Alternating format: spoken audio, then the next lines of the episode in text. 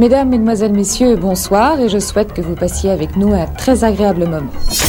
Alors allons-y. Let's do it. I have good news for you. C'est le de la Formule Express. J'adore ça. Ah bon? On fait pas chier. On essaye? Allez Écoutez sans interrompre. Prévenez le commissaire Tansi que Katia aboira de 6 à 7, à l'endroit prévu. Répétez au commissaire elle aboira de 6 à 7, à l'endroit prévu.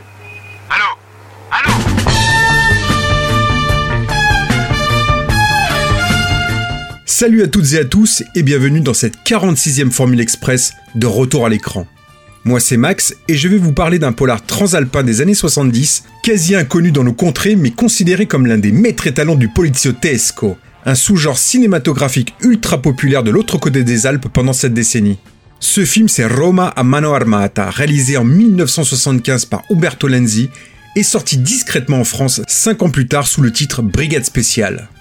Projeté pour la première fois sur les écrans transalpins le 25 février 1976 en plein apogée d'un sous-genre étroitement lié à la situation politique de l'Italie de l'époque, je vais y revenir, le film connaîtra un immense succès et permettra à son réalisateur de devenir l'un des maîtres du poliziotesco. Avant de vous parler de la production du film et de son contexte particulier, Roma a mano armata, ça parle de quoi? Flic de la brigade criminelle de Rome aux méthodes expéditives, le commissaire Tanzi se voit muter à un poste administratif après un énième interrogatoire musclé. Mais très vite, il va retourner sur le terrain contre l'avis de sa hiérarchie pour faire régner l'ordre et surtout mettre la main sur le terrible Vincenzo Moreto, un dangereux criminel bossu. Quand même, c'était facile de voir le flic. Pourquoi l'épargner? Parce que ce que je veux, c'est de la voir en face. Oui, je veux avoir ce con-là trembler de peur. Je savourerai l'instant où je le descendrai. Tu comprends, Albino? Alors pourquoi parler de ce film quasi inconnu en France? Simplement parce que, comme je le disais auparavant, il est l'un des longs métrages symboles d'un sous-genre, le poliziotesco, qui a vu le jour à un moment clé de l'histoire de l'Italie et qui influence encore et toujours aujourd'hui bon nombre de cinéastes à travers le monde. Pour bien comprendre tout cela, il faut remonter à la fin des années 60. La situation sociale et politique se tend en Italie, alors dirigée par la démocratie chrétienne, parti de centre-gauche. Comme en France, les universités se soulèvent, les conflits ouvriers se multiplient, une contestation menée par des partisans du Parti communiste et des anarchistes d'extrême gauche prend de l'ampleur. Craignant que le pays ne finisse par tomber aux mains de ces activistes, des groupuscules d'ultra-droite s'organisent de leur côté pour stopper cette contestation grandissante. Pendant ce temps-là, la délinquance explose dans tout le pays.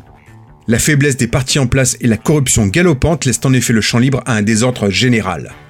Le climat de plus en plus délétère dans le pays se dégrade à nouveau à la suite d'une série d'attentats perpétrés le 12 décembre 1969, dont le plus meurtrier est celui de la place Fontana à Milan.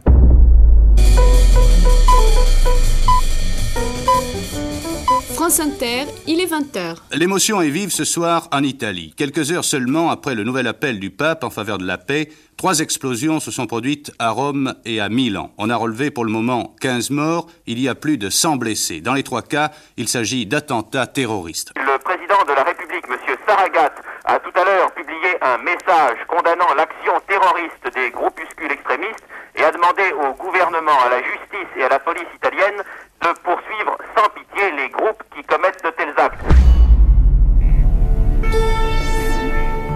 Cet attentat d'abord attribué à l'extrême gauche mais finalement perpétré par les néofascistes marque le début de ce que l'on appellera plus tard les années de plomb et qui vont durer presque 10 ans.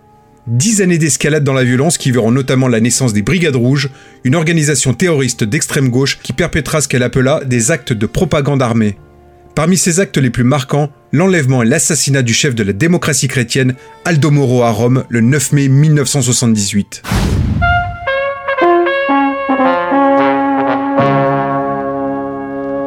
Mesdames, Messieurs, bonsoir. L'exécution d'Aldo Moro a provoqué une intense émotion en Italie et dans le monde entier. En Italie, sitôt connue la nouvelle, d'immenses manifestations se sont spontanément organisées à Rome, à Milan et à Turin. Pour demain, les syndicats ont décidé la grève générale. La démocratie chrétienne, pour sa part, a convoqué toutes ses sections. Les drapeaux sont en berne partout. Et le président de la République, Giovanni Leone, a invité les Italiens à ne pas rester des spectateurs inertes. En cette période de forte agitation sociale et politique, l'Italie subit également une montée en flèche de la délinquance. Agressions, enlèvements, extorsions et trafic se multiplient. Le chômage élevé et les inégalités sociales contribuent également à cette augmentation de la criminalité, notamment dans les grandes villes comme Rome, Milan, Gênes ou Naples. Si l'opinion a un temps soutenu ce soulèvement social, un besoin d'ordre et de justice commence à se manifester de plus en plus fortement dans la population italienne, comme en témoigne ce reportage de l'époque. Tout ce qui se passe est absolument inadmissible. C'est inadmissible pour les Italiens. C'est honteux. Il nous faut retrouver l'ordre et la discipline. C'en est fini de la terreur, c'en est fini. L'industrie du cinéma va en quelque sorte profiter opportunément des inquiétudes et des réalités de la société italienne de l'époque pour faire émerger un tout nouveau genre de film, le fameux poliziotesco. Depuis la fin de la Seconde Guerre mondiale et l'arrivée du néoréalisme, le cinéma italien a souvent réfléchi les tensions politiques et sociales de la société transalpine. Pasolini, Rossellini, De Sica, Pietri, Damiani et beaucoup d'autres on ne compte plus en effet les cinéastes engagés qui ont abordé pendant les 20 années qui suivirent les thèmes de la violence politique, de la corruption, de la radicalisation idéologique et des conflits sociaux à travers leurs films. D'autres cinéastes commencent déjà à sentir l'escalade de la violence qui s'annonce dans les années 70. Et ce, dès 1966, avec ce que l'on peut considérer comme le véritable point de départ du poliziotesco, le film Svegliati e Uccidi de Carlo Lizzani. Mais c'est véritablement Bandit à Milan du même Lizzani, réalisé deux ans plus tard, qui va poser tous les codes du genre. Un commissaire devant la lenteur et le laxisme de la justice face au crime passe au-dessus des lois pour tenter d'arrêter un criminel particulièrement dangereux. Le film qui offre une réflexion critique sur la situation politique et sociale du moment, mais qui n'oublie pas non plus de divertir le public, fait un véritable carton dans les salles italiennes. Le succès de films américains comme French Connection ou L'inspecteur Harry auprès de la population transalpine confirme également l'envie de voir des héros ramenant un peu d'ordre dans le chaos ambiant. Ne recommencez pas une affaire du genre de celle du quartier de Fillmore il y a un an. Compris? C'est contraire à ma politique. Lorsque je vois un adulte du sexe masculin courir derrière une femelle avec l'intention évidente de la violer, je le descends avant, c'est ma politique. L'intention Elle restait à établir. Quand un gars à poil court derrière une fille, la queue en l'air et un couteau de boucher à la main, c'est drôle. J'ai peine à croire qu'il est en train de quêter pour la Croix-Rouge. Là, il a marqué un point. Tout au long des années 70, la production transalpine sera donc essentiellement tournée vers ces polars violents, mettant en scène la plupart du temps un flic rotor et abordant toujours les mêmes thèmes. La délinquance ordinaire, le crime organisé, le trafic d'armes, la prostitution, le terrorisme, le trafic et la consommation de drogue, les enlèvements ou les problèmes du système judiciaire. Des polars mis en scène par une poignée de cinéastes, tous issus du cinéma de genre, comme Sergio Martino, Stelvio Massi, Enzo Castellari et surtout Umberto Lenzi. Lenzi qui va devenir le véritable pape du poliziotesco, signant quelques-uns des meilleurs films du genre dans Roma a mano armata qui va nous intéresser ici. Si Lenzi a toujours été un véritable amateur de polar, il a d'abord dû aborder tous les autres genres à la mode de l'autre côté des Alpes depuis les années 60 pour se faire une place. On ne pouvait pas faire les films que l'on voulait à l'époque, raconte Umberto Lenzi, parce que l'industrie du cinéma italien était organisée par genre. Et quand j'ai fini mes études et que j'ai commencé à travailler dans le milieu du cinéma, le genre à la mode, c'était le peplum. J'en ai fait un seul, puis j'ai enchaîné avec des films de pirates dans un autre genre. Je suis arrivé très tard au polar, au thriller, en commençant par une longue série de gialli.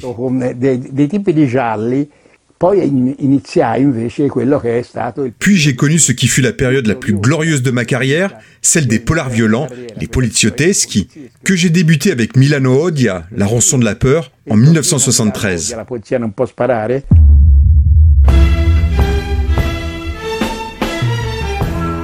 Deux ans plus tard, Luciano Martino, l'un des plus grands producteurs de films de genre transalpin, prévoit de confier tout d'abord la réalisation de son nouveau projet, Roma a mano armata, à son frère Sergio qui a pourtant un agenda déjà très chargé.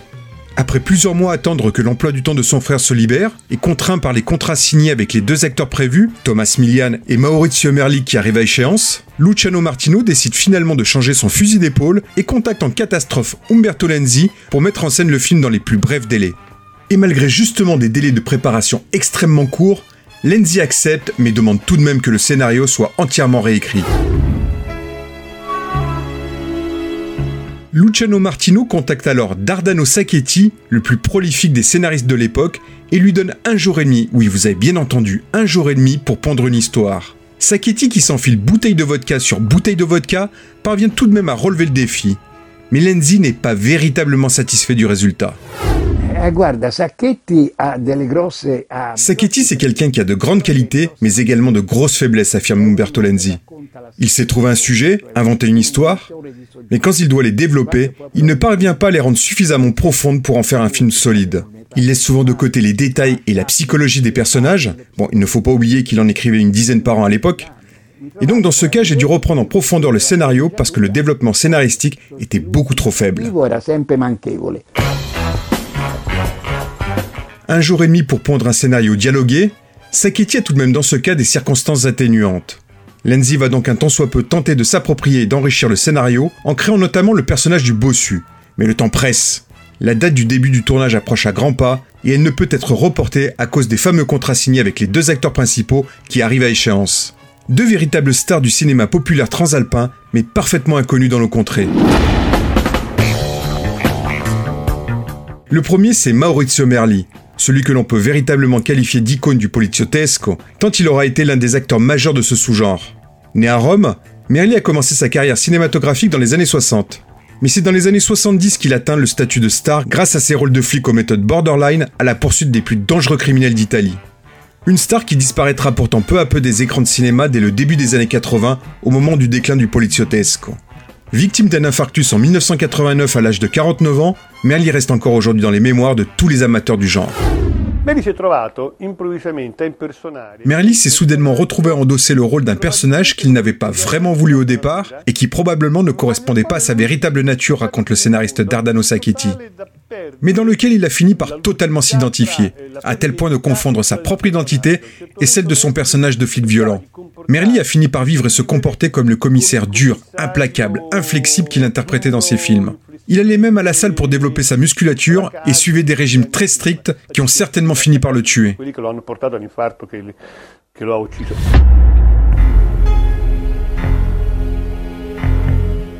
L'autre acteur qui a signé lui pour jouer le méchant dans Roma a mano armata, c'est Thomas Milian, un acteur cubain lui aussi ultra populaire de l'autre côté des Alpes. Une véritable figure lui aussi du poliziotesco, mais également du western spaghetti dans les années 60 et 70. Bon, brut ou truand, Thomas Milian avait le talent d'endosser tous les costumes avec une authenticité remarquable. Parmi les nombreux films dans lesquels il apparaît, on peut citer Les 4 de l'Apocalypse de Lucio Fulci, Le Dernier face-à-face de Sergio Solima ou Brigade volante de Stelvio Massi. À partir des années 80, on le retrouvera aussi devant la caméra de grands cinéastes américains comme Steven Spielberg dans Amistad ou Oliver Stone dans JFK. Disparu en 2017, il continue d'influencer nombre d'acteurs et de cinéastes, faisant de lui l'une des icônes les plus mémorables du cinéma populaire italien. Moi, on ne m'a jamais laissé aucune liberté, mais j'en laissais une totale à Thomas qui était un véritable génie, capable d'improviser des dialogues extraordinaires, se souvient Umberto Lenzi. Des dialogues qui sont restés dans la mémoire de tous les Italiens. Je n'ai fait ça qu'avec lui, car tous les autres n'avaient pas son génie.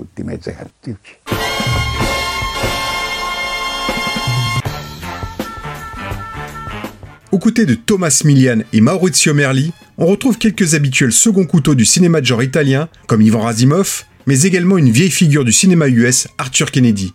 Il y avait en effet une tradition en Italie de faire appel très régulièrement à des stars américaines sur le retour pour donner un peu plus de cachet au film et faciliter une vente à l'étranger. Ce que Quentin Tarantino illustre très bien avec le personnage de Rick Dalton, interprété par Leonardo DiCaprio dans Once Upon a Time in Hollywood. Suite au déjeuner chez Musso Frank, Marvin décrocha effectivement des rôles pour Rick dans l'industrie cinématographique italienne. Rick Dalton? Marvin Schwarz à l'appareil, un instant. Un NC XO avec un glaçon. Bien, monsieur Schwarz. Deux mots. Nebraska Jim, Sergio Corbucci. Nebraska quoi? Sergio comment? Sergio Corbucci. Mais c'est qui ça? C'est le deuxième meilleur réalisateur au monde de western spaghetti. Il en commence un nouveau qui a pour titre Nebraska Jim, et grâce à moi, c'est à vous qu'il pense. Rick décrocha bien Nebraska Jim. Et il campa un Nebraska Jim irrésistible, se faisant une place de choix dans la collection d'anti-héros aux mines patibulaires réunie par Sergio Corbucci. À Rome, Rick adora les paparazzi et le tapage qu'il faisait autour de lui et de Daphna Benkobo, sa partenaire dans Nebraska Jim. Allez les paparazzi, merci. Rick adora tant manger italien qu'il prit presque 7 kilos pendant son séjour. Mais il n'adora pas les méthodes de tournage italiennes. Il trouva même ridicule cette manie européenne de post-synchroniser après avoir filmé tous les acteurs parlant leur propre langue, style Tour de Babel. Cette tradition italienne de post-synchroniser systématiquement chaque film permet en effet de gagner du temps et de faire des économies.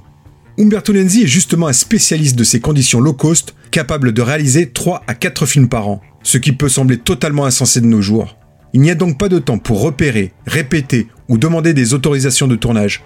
Tout se fait dans une instantanéité et une improvisation quasi totale.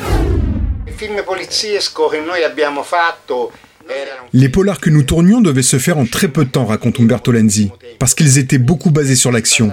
Et si nous, réalisateurs, avions de très bons techniciens avec nous, notamment pour les séquences de poursuite automobile, nous gagnions énormément de temps par rapport aux prises de vue tournées en studio. Le fait est que les budgets étaient très limités. L'essentiel de l'argent était dépensé par le producteur pour le cast, mais également pour le scénariste. Pour le reste, on essayait de réduire au maximum le temps des prises de vue et on fabriquait de manière totalement artisanale tous les effets spéciaux au maquillage quand nécessaire. On peut dire qu'on a aussi inventé une manière de tourner totalement innovante.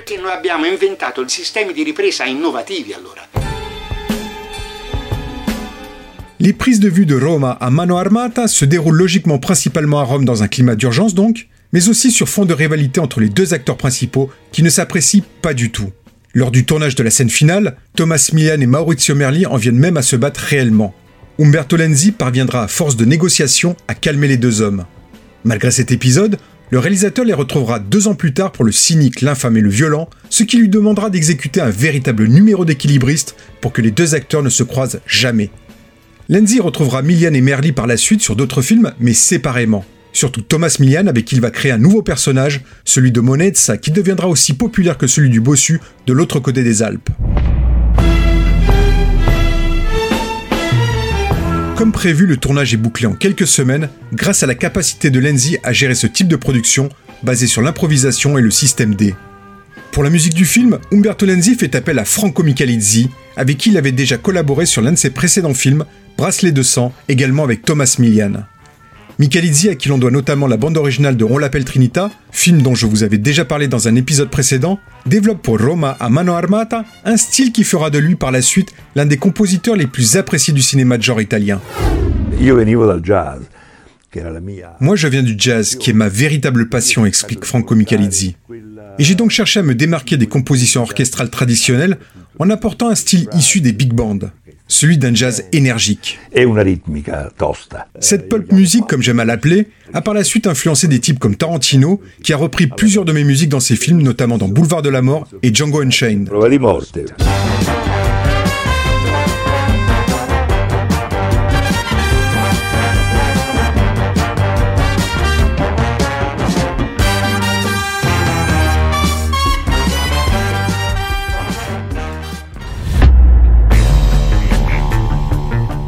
Roma a mano armata sort le 25 février 1976 et c'est un véritable raz-de-marée de spectateurs qui déferlent dans les salles italiennes.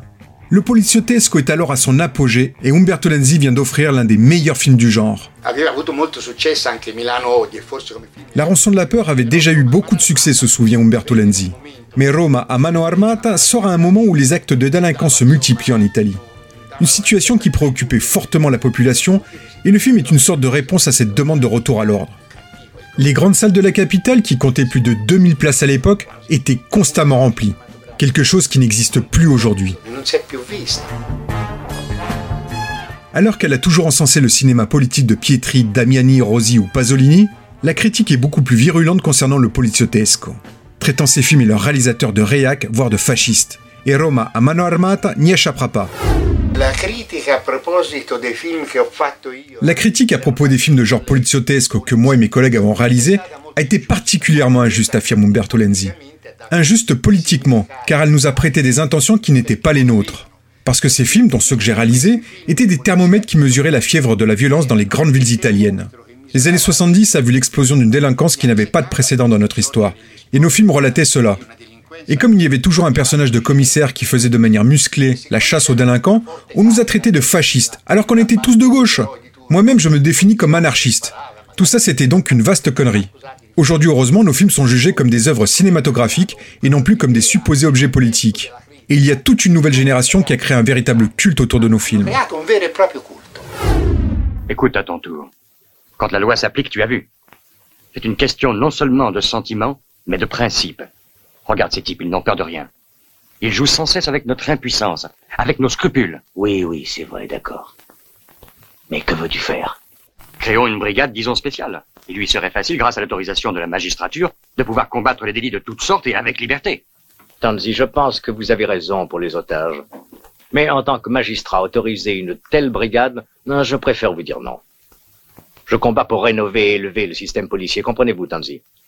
Pour amener notre police au meilleur niveau des nations européennes. Ce ne sont que des paroles. La réalité diffère. La France et l'Allemagne ont une législation spéciale. En Suisse, vous le savez, quand ils attrapent un passeur, ils ne sont pas vraiment touchés. Nous, ici, c'est différent. On remet Savelli en liberté, il pille et tue à sa guise. C'est bien ça que vous voulez. Tanzi, nous devons suivre la loi. Si le politiotesque connaît son véritable apogée au cœur des années 70, le genre va pourtant peu à peu décliner jusqu'à disparaître au début des années 80. Une disparition qui coïncide justement avec la fin des années de plomb en Italie. Comme la plupart de ses collègues, Umberto Lenzi devra une nouvelle fois suivre la nouvelle tendance du cinéma populaire italien pour continuer à travailler, celle du film d'horreur. Lenzi signera en effet au début des années 80 deux films de cannibales dont l'ultra-gore Cannibal Ferox en 1981. La soif de tourner du cinéaste le poussera à garder une cadence soutenue malgré des budgets de plus en plus réduits jusqu'au début des années 90. Umberto Lenzi nous quitte en 2017, laissant derrière lui une filmographie riche de plus de 80 films.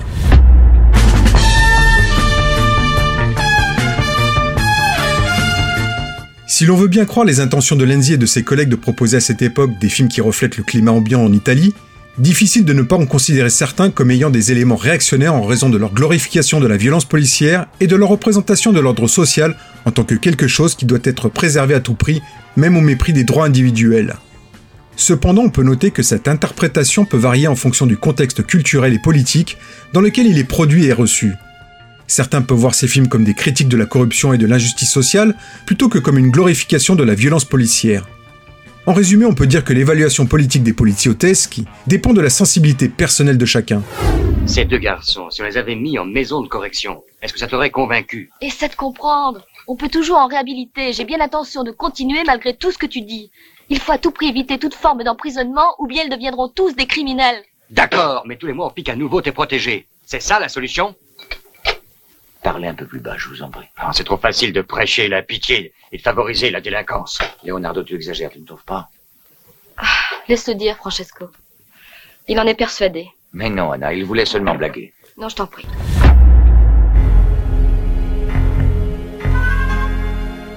Pour parler plus précisément de Roma à mano armata et de manière exclusivement cinématographique, le film ne manque pas de défauts dû à des conditions de production assez contraignantes, mais reste un polar divertissant, ultra efficace, rythmé avec un nombre conséquent de scènes d'action, notamment des courses-poursuites qui n'ont rien à envier à celles des films américains.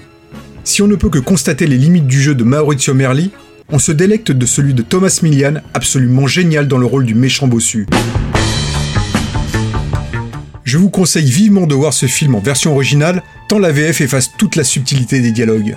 Justement pour voir Roma a mano armata, il existe un DVD sorti en France il y a plus de 10 ans chez Feu Neo Publishing, mais qui reste difficilement trouvable aujourd'hui. Il ne vous reste plus qu'à vous tourner vers nos amis anglais qui ont sorti chez l'éditeur 88 Film une magnifique édition Blu-ray du film. Malheureusement, pas de traces de Roma a mano armata sur les plateformes VOD et SVOD.